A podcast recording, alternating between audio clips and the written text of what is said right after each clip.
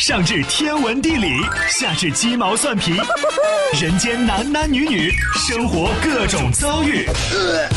这天下的事儿就没有谈笑不聊的，这小子什么都敢说。开心 Taxi，道听途说，就听谈笑的。困了吧？嗯。累了吧？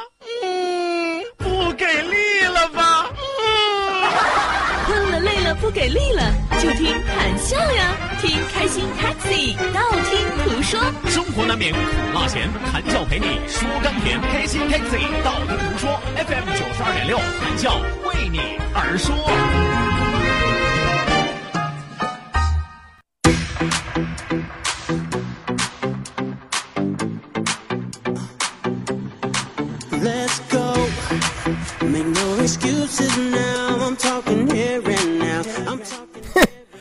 总有人问我说：“谭笑，你的强项是什么？”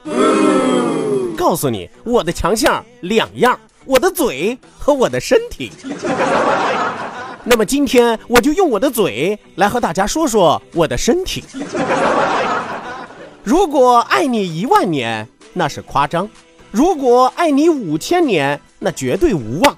如果爱你一千年，那绝对荒唐；如果爱你一百年，我觉得有点太长。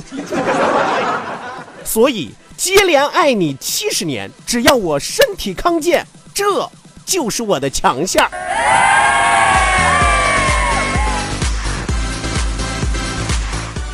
是吧？可能很多朋友听完了之后说说谭笑，你这个人太务实了吧，是吧？人家有那么多的浪漫情怀，那么多的浪漫基调，在你嘴里显得一无是处。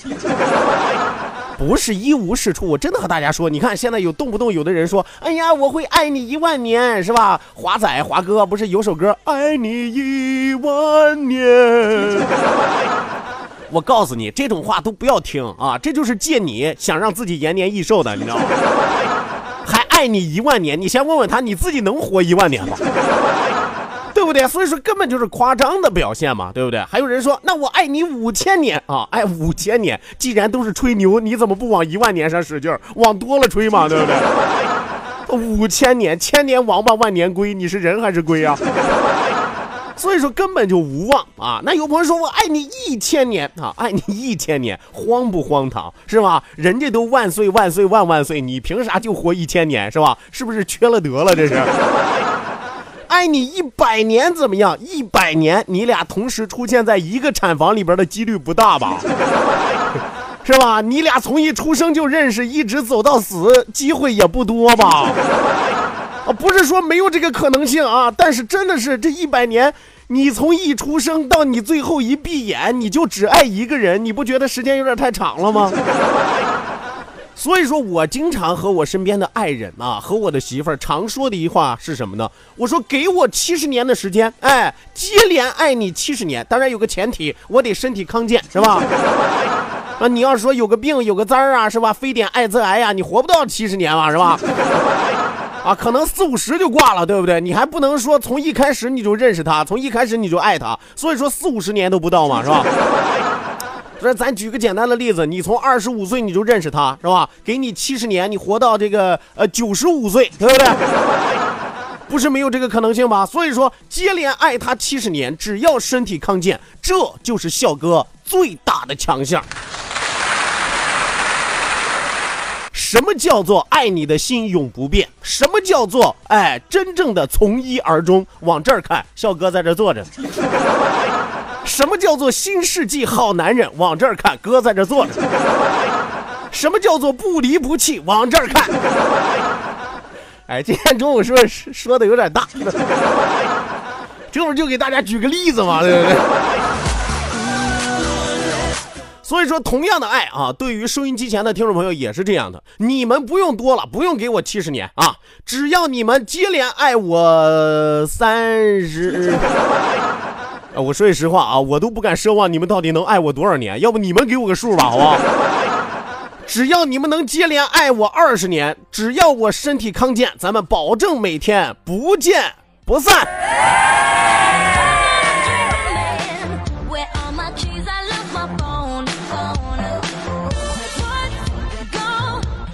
好的呢，收音机前各位亲爱的爱人啊，是吧？咱们都是相亲相爱的一家人，简称爱人，对吧？希望大家准时走进活力调频九二六，这一时段是正在为您直播的娱乐脱口秀《开心 Taxi》，道听途说，我是你们的老朋友谭笑笑。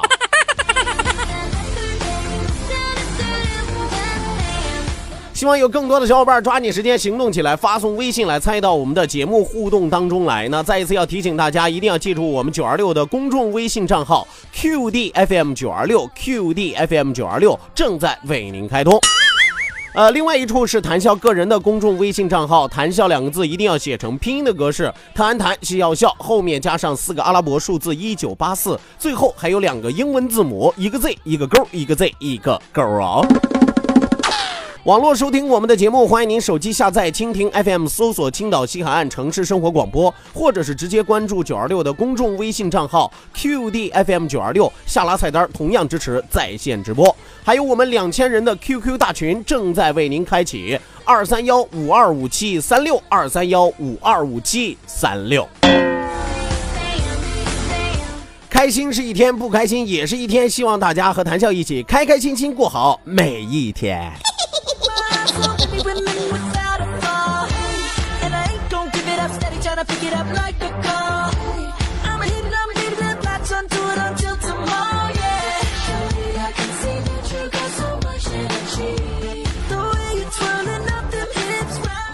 既然要让大家开心啊，必须要每天为大家送上好消息，是吧？要让我们的生活喜上加喜嘛，对不对？所以说今天继续一上来之后，要和大家来说一说这个我们的好消息啊。呃，我们的好消息就是我们的家在西海岸九二六看房团火爆开团的消息。九月九号第一团第一站，我们到的是中纺服装城。也许有朋友要打一个大大的问号，说这个中纺服装城在什么地方呢？中纺服装城位于即墨服装市场对面，是政府主导的第五代专业市场，是可以对外出售的产权批发铺。希望大家踊跃的报名，加在西海岸九二六看房团。那如何报名呢？记住我们九二六的公众微信平台 QDFM 九二六，您只需要回复三个字“看房团”就可以。只要回复三个字“看房团”就可以报名了。那九号的上午八点半，我们从大黄岛出发，即墨中纺服装城看房团火爆开团，首付三十万起，十年的委托经营管理，现场更有大转盘呀、砸金蛋啊等等系列的福利活动，好礼多多，优惠不停。再一次要提醒大家的是，中纺服装城位于即墨市鹤山路一千六百九十九号，即墨市鹤山路一千六百九十九号。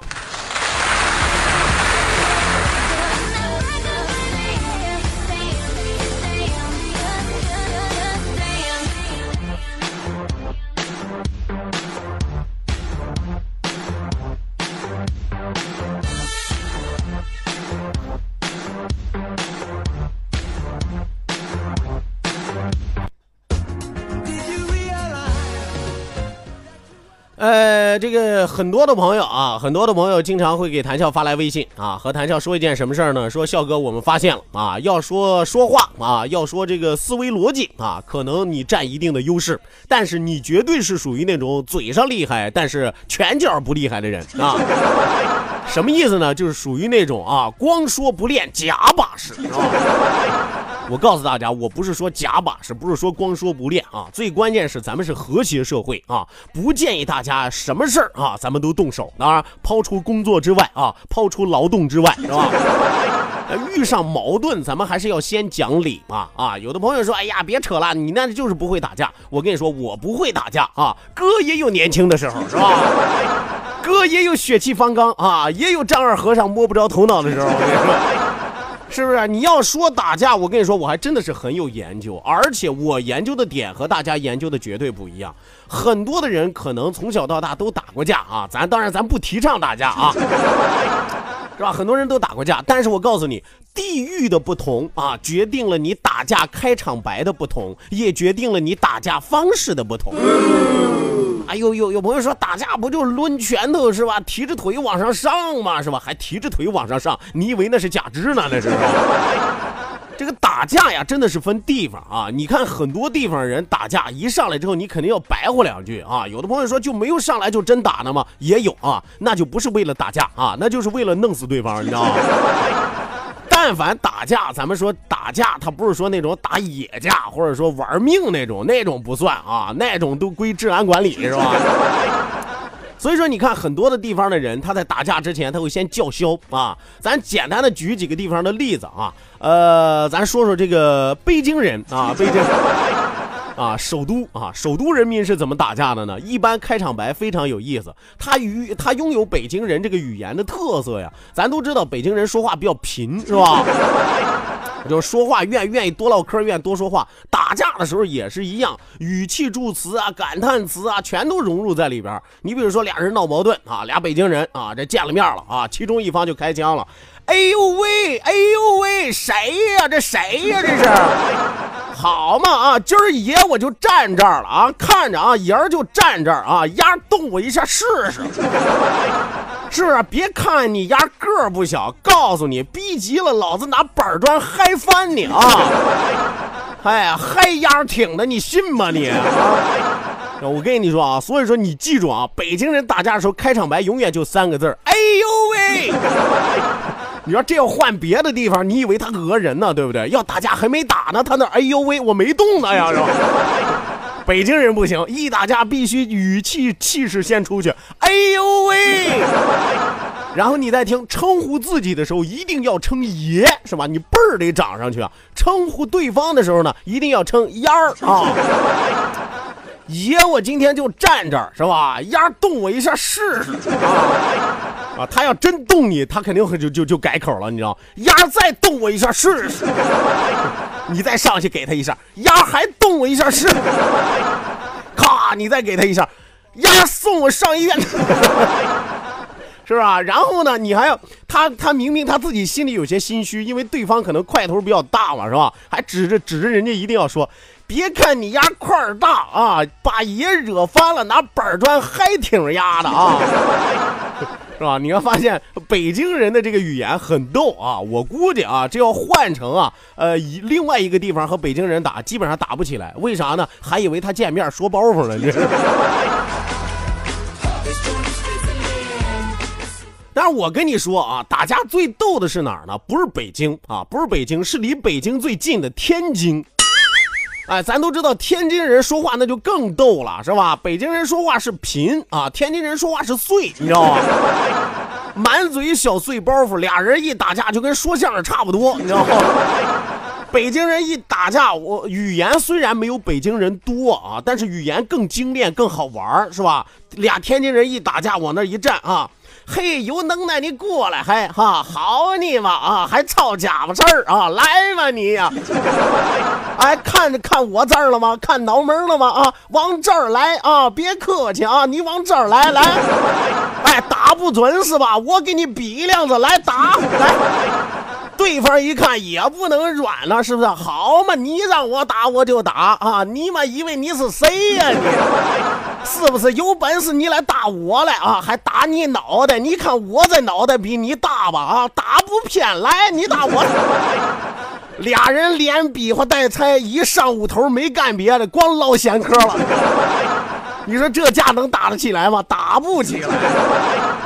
所以说你记住了，俩天津人基本上打不起来啊，是吧？基本上最后结尾就是好啊，你不打是吧？你不打，我可叫幺幺叫幺幺零了啊，我叫警察了啊。警察一来，这俩哥们就更开始了。警察同志，你看吧啊，他说他要打我啊。另外一个说，我妈我嘛时候打你了？你让我打，我没打呀，是不是警察？是吧？那一般天津警察来了就更逗了啊！你俩吃饱了撑的吧？你俩该干嘛干嘛去是吧？所以说你会发现啊，真的是地域不同啊，打架的开场白也不同，导致了最终打架的走向也不一样啊。咱们今天和大家就说这俩地方啊，那么别的地方到底是怎么打架的呢？呃，别明天了啊，明天休息了是吧？等改天啊，改天我接着和大家说一说别的地方打架的开场白。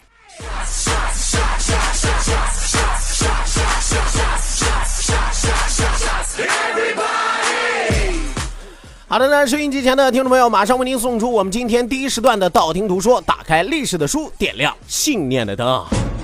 道，万法自然；听，天下大观；图，风雨无阻；说，说说说说说什么呀？到底说什么？我哪知道？听谈笑的呀。说，谈笑风生，道听途说，说说道听途说。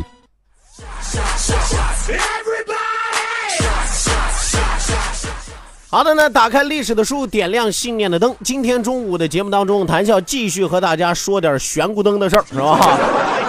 说一说中国历史上千古谜案之七位帝王神秘失踪之事儿。哎，昨天和大家说了一位皇帝啊，说了一位当了二十七天的皇帝刘贺，是吧？二十七天作了多少业？二十七天作了一千一百二十七个业啊！那玩意儿不让人废了，不让人赶出去嘛啊！今天咱们说的这个也不露脸啊，也是因为自己不小好啊，当上皇帝没两天啊，也被人家给弄了。不过他弄的就比较曲折了啊！这位是谁呢？不是旁人，曹魏王朝的第三任皇帝，他的名字叫做曹芳。这个曹芳是谁呀？曹芳是魏明帝曹睿的养子啊！大家记住啊，他不是曹睿的亲儿子啊，养子。公元二三九年，曹睿病死之后，年方八岁的曹芳登上了魏国的地位。哎呦，曹芳登基继位之后，由曹操的侄孙大将军曹爽和太傅司马懿两个人共同辅佐。因为他那时候还小嘛，是吧？一小屁孩儿，你登基做了大宝之后，你能这个运筹帷幄之中，决胜千里之外，不可能的事儿，是吧？你上上上这这个上上朝是吧？上半个钟头还得吃奶，你这玩意儿。所以说，曹操的侄孙子曹爽啊，还有太傅司马懿辅佐。不过后来这个曹爽被司马懿给杀了啊，被司马懿杀了之后，魏国的军政大权通通落入到了一个人的手里，谁呢？就是司马懿的手里。司马家族变得越发的壮大。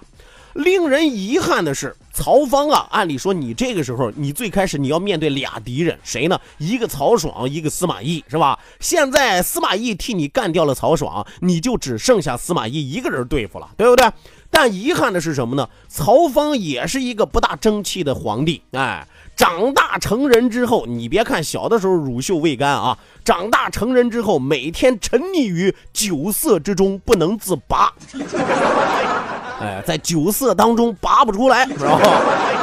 哎呀，就天天这个醉生梦死，除了喝酒就是泡妞，不是泡妞就是喝酒。哎，有的是朋友说他就不干第三件事嘛，也有第三件事，边喝酒边泡妞，是吧？这辈子就没有别的追求啊。曹芳越是昏愚，司马氏父子越是专横。